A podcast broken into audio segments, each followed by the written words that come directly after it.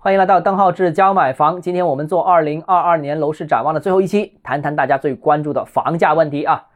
我个人觉觉得啊，明年的房价走势呢，上半年呢应该是低位盘整，下半年有上升空间啊，幅度呢和年收入增长水平基本相当。为什么有这样一个结论呢？首先，我觉得啊，在预测房价之前，大家先首先要强调一点，我国的一二线城市是一个经济持续稳定增长的这样一个区间，人口呢也持续流入，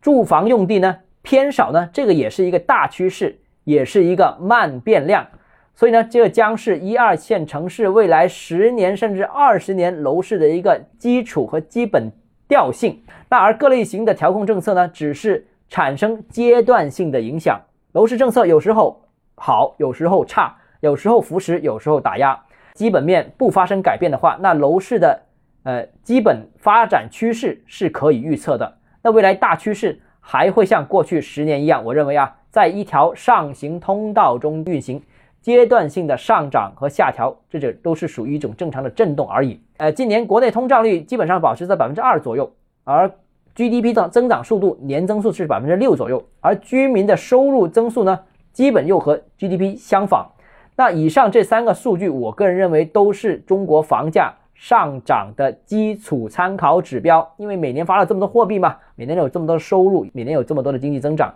那房子作为一种资产，可能也会以这些经济增长数据为参考目标。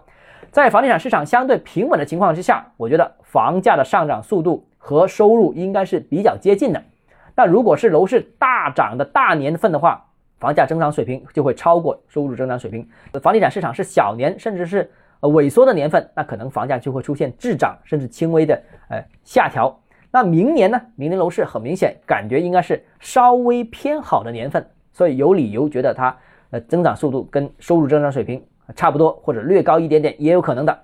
从宏观上面看，一二线城市对住房的需求是长期保持旺盛，这个是基本基调啊。这个再加上这今年有保温这个政策，那明年房价表现我相信肯定不会太差。那至少见底是已经是没问题的了，呃，也将彻底告别房价持续下行这个短周期的这样一个趋势。明年房价走势有望随着成交量的逐步放大而逐渐呈现上涨的这样一个势头。那一线城市啊，我一线城市在二零二二年一季度可能就会呃感受到部分楼盘的优惠有所减少。现在不是很多开发商要割肉吗？呃，资金紧张，那未来资金缓解了啊。这个打折促销的幅度就会减少，而二季度呢，成交量会继续上升，三四季度开始价格可能开始会有所表现，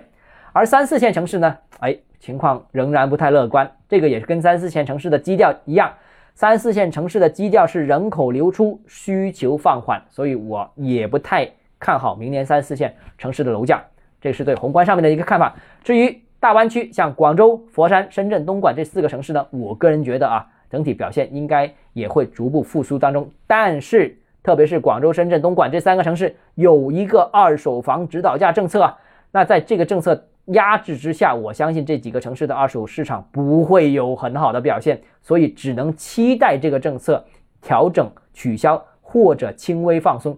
只有这样，这几个市场才能有复苏的机会。至少因为这个政策直接影响到二手市场，而二手市场我们之前也谈过，间接影响一手市场啊。所以这三个城市能不能复苏下来，看二手房指导价政策。当然，佛山可能是相对最好一点点的，没有这个政策的掣肘。好了，今天节目到这里啊，呃，我们连续三期的关于二零二二年楼市的前瞻也告一段落。如果你有其他问题想跟我交流的话，欢迎私信我，或者添加我个人微信邓浩志教买房六个字拼音首字母小写微信号 d h e z j m f。我们明天见。